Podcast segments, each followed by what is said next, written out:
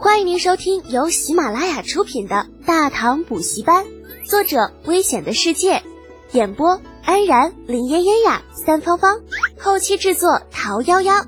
感谢订阅。第十五集，躺枪的李靖。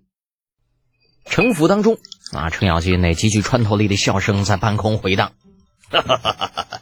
饶他李记精似鬼，也得喝俺老程的洗脚水。嘿嘿，这好不容易笑够了，转头又对憨笑的儿子说道：“这一次表现的不错啊，以后记得任何关于李德俭那小子的事情，都要第一时间回来告诉为父。”啊，程楚墨笑得十分的狗腿。嗯，好的，爹爹放心，打从明天开始，我就是您安排在德简身边的细作。嗯。老程咂着嘴，寻思了片刻。那小子蛰伏了这么久，终于是露出狐狸尾巴了。不过想想也是啊，哎呀，李靖的种怎么可能是纨绔子弟呢？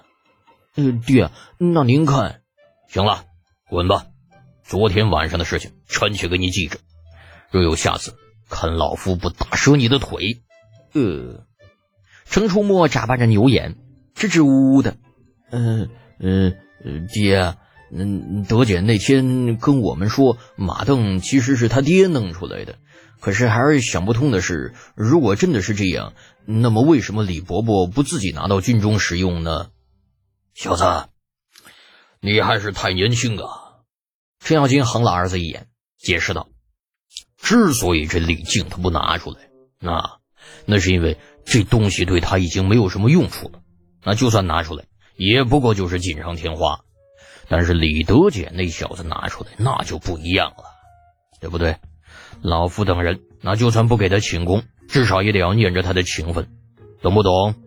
哦，嗯，懂了，嗯，懂了就走吧。你与德简情同手足，回头啊记得去他家看看，嗯，别让人说咱老程家没有人情味儿。诺，孩儿告退。程楚默解了心中的疑惑。转身准备离开，身后却又传来老程的声音：“对了，你去李家的时候带上你妹妹，若是有机会，呃，撮合他们一下。”程楚墨左脚绊右脚，一个趔趄：“啥？带着茵茵，还要撮合他们？让你干什么就干什么！再废话，信不信老子抽你？”哦，嗯，知道了。老程一瞪眼，嗯，这小程顿时就怂了，夹着尾巴麻溜滚蛋。看着儿子离开的老程，哎，露出了一抹意味深长的笑容。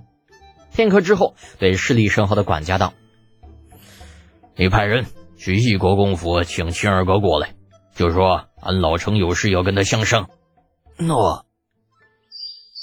太极宫东宫，李二、杜如晦、房玄龄几人正在讨论关于赐嫁的事情，聊着聊着，不知怎么就聊到了李浩头上。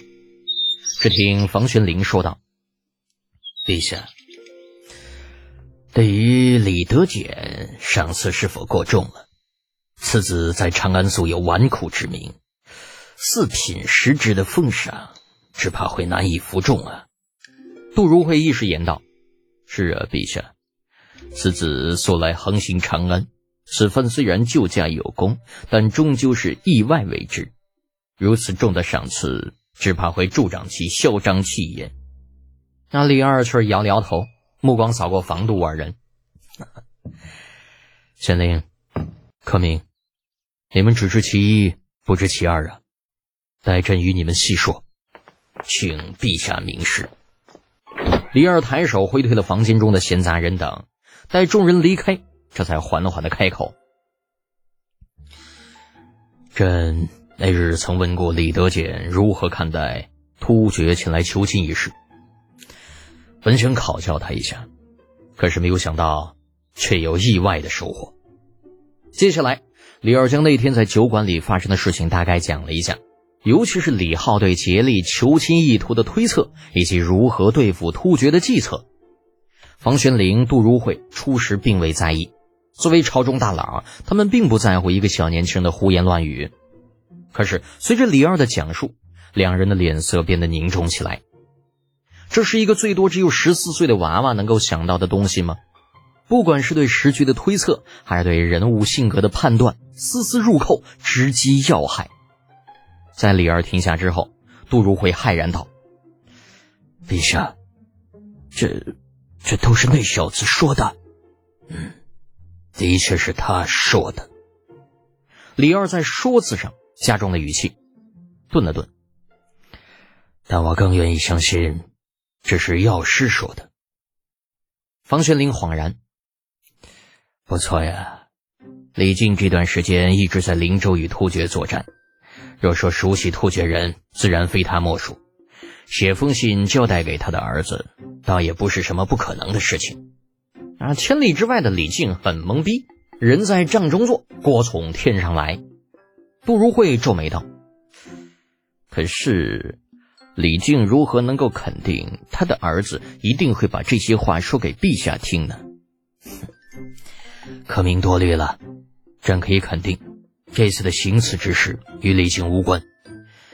他儿子与朕相遇也只是偶然。那老大都说了，整件事情与李靖无关，杜如晦自然不会再说什么。顺水推舟道：“哦，如此便好。”李二又接着道：“既然药师一心为儿子铺路，朕总不能寒了他的心。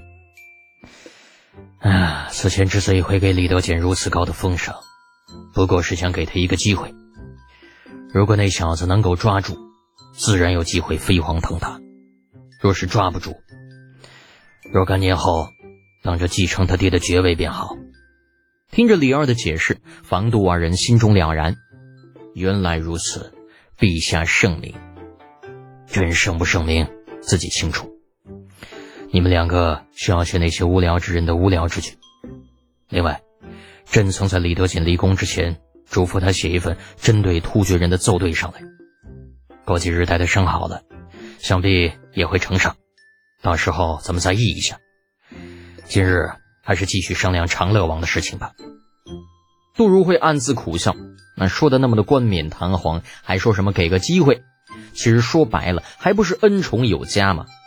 想那李德简只是伤了左臂，与右手没有任何的关系，怎么就写不了奏书了？还非要等伤好了之后？你分明就是偏心嘛！一夜之间，李德简成了名人。不管是皇宫里面，还是勋贵的家中，全都在讨论着这个差一个多月就满十四岁的小青年儿。那当然了，例外还是有的，比如仁成王府就没有讨论李德简。那年近四旬的仁成王，此时正围在哭泣的闺女身边，不停的打转。可是不管他怎么问，李雪岩就是不开口。听着那不断啜泣的声音，李道宗的心就跟是被油煎了一样。忽的，李道宗脑中灵光一闪。对了，李德简就是这个小逼崽子。那早上闺女回来之后，曾经说过要去道谢的，莫非是那小子使坏欺负了他呀？李道宗是越想越有道理，慢慢的脑补出女儿去道谢，那结果李德简那个纨绔子弟冷嘲热讽、胡搅蛮缠、动手动脚的画面。越想越气的李道宗忍无可忍，狠狠的一拳砸在了桌子上。长身而起，来人，去三位将军府，老夫要找李德简那小子算账。李雪燕之所以哭个没完，其实只是觉得自己没用啊，连缝个伤口都下不了手，所以也不好意思说。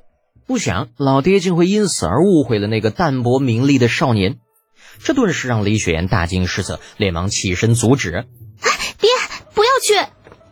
只可惜呀。风风火火的李道宗早已带人冲出了房间，根本就没有听到。听众朋友，本集已播讲完毕，请订阅专辑，下集精彩继续哦。